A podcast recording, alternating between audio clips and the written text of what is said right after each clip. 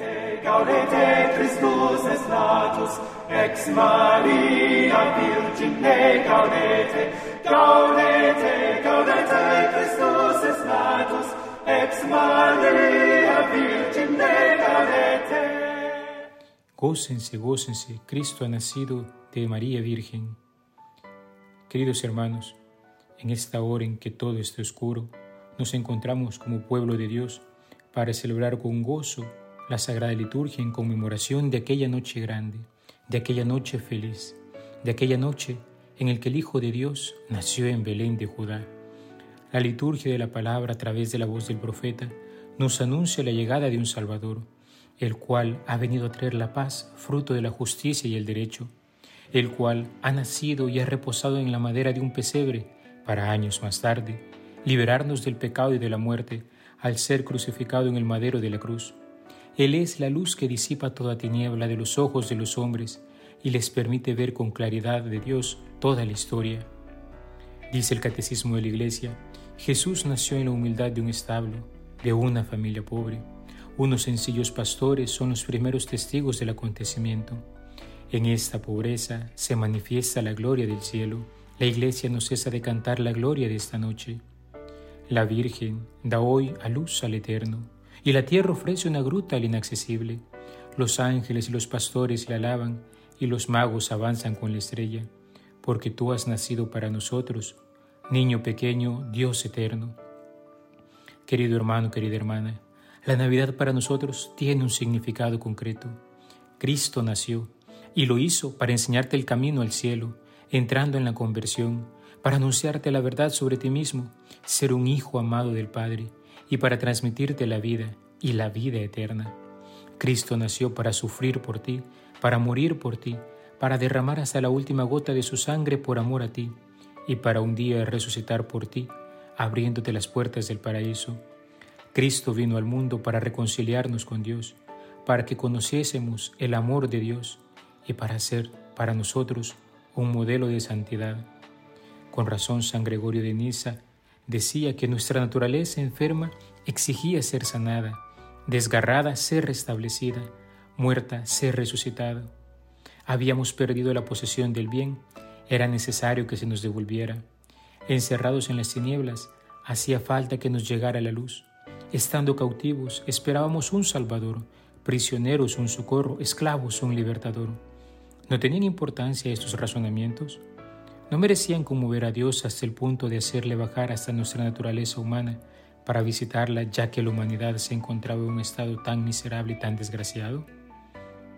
En este sentido, queridos hermanos, San Pablo nos recuerda que los hombres que han conocido la fuerza del amor de Jesucristo no quedan indiferentes, antes bien descubren que su luz penetra hasta las profundidades más íntimas de su ser, ilumina todo pensamiento, todo sentimiento, toda palabra y toda obra. Esta luz lleva al hombre a conocer la grandeza de su vocación de hijo amado, de ciudadano del cielo, de ser imagen y semejanza de Dios. Consecuentemente, el hombre es movido por la fe a aborrecer el pecado y lanzarse a una vida virtuosa, una vida en la que todo su ser se une armoniosamente en el amor a la voluntad del Padre, de modo que su corazón, abandonada toda mundanidad, late al ritmo del corazón de Jesús y no anhela otra cosa sino conocer, amar y servir a un Dios tan bueno. En Navidad, queridos hermanos, contemplamos en el divino niño a Dios que se ha hecho hombre para llevar a los hombres a gozar de su vida divina. Es Cristo que nos invita a entrar en la infancia espiritual para que el Espíritu Santo nos haga conformes a Él. El Catecismo de la Iglesia nos enseñará en este sentido que hacerse niño con relación a Dios es la condición para entrar en el reino. Para eso es necesario abajarse, hacerse pequeño.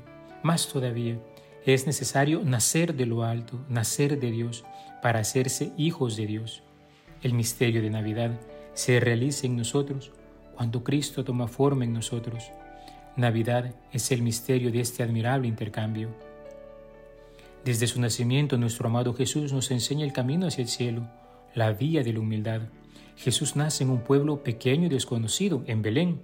Santo Tomás de Aquino dirá de hecho que con esto confundió a la vez la vanidad de los hombres, que se glorían de traer su origen de ciudades nobles, en las que buscan también ser especialmente honrados, Cristo, por el contrario, decía el Aquinate, quiso nacer en una población desconocida y padecer los agravios en una ciudad ilustre como lo era Jerusalén.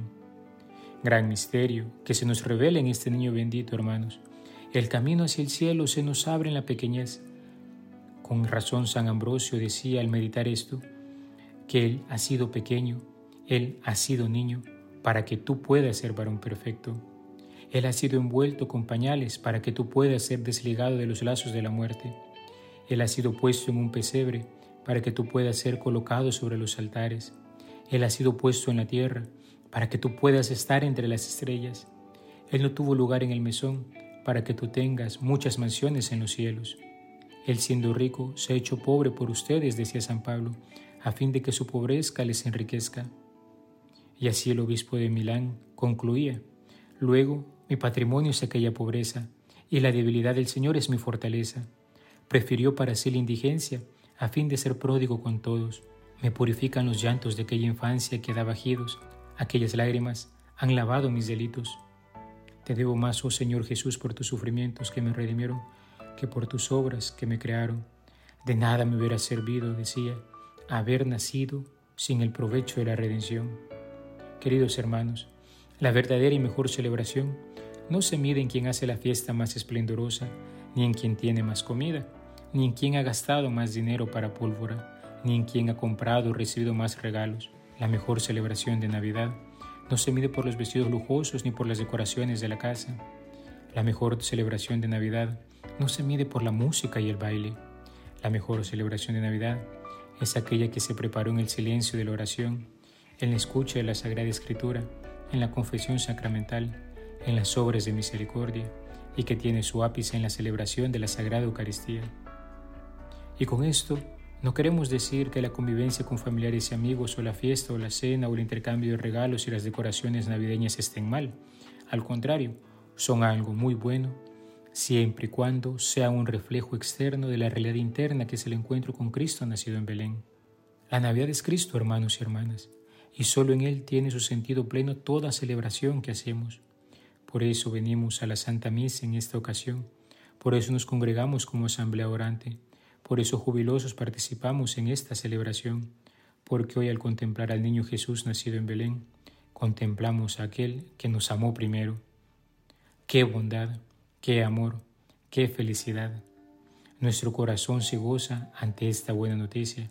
Concluyo con unas palabras de San Bernardo. Reanímense los que se sienten desahuciados Jesús viene a buscar lo que estaba perdido. Reconfórtense los que se sienten enfermos. Cristo viene para sanar a los oprimidos con el ungüento de su misericordia. Alborócense todos los que sueñan con altos ideales. El Hijo de Dios baja hasta ustedes para hacerles partícipes de su reino. Por eso imploro, sáname Señor y quedaré sano. Sálvame y quedaré salvo. Dame tu gloria y seré glorificado, y mi alma bendecirá al Señor y todo mi interior su santo nombre. Cuando perdones todas mis culpas, cures todas mis enfermedades y sacies de bienes mis anhelos. Alabado sea Jesucristo, por siempre sea alabado. gaudete, gaudete, Christus est natus, ex Maria Virgine gaudete, gaudete, gaudete, Christus est natus, ex Maria Virgine gaudete.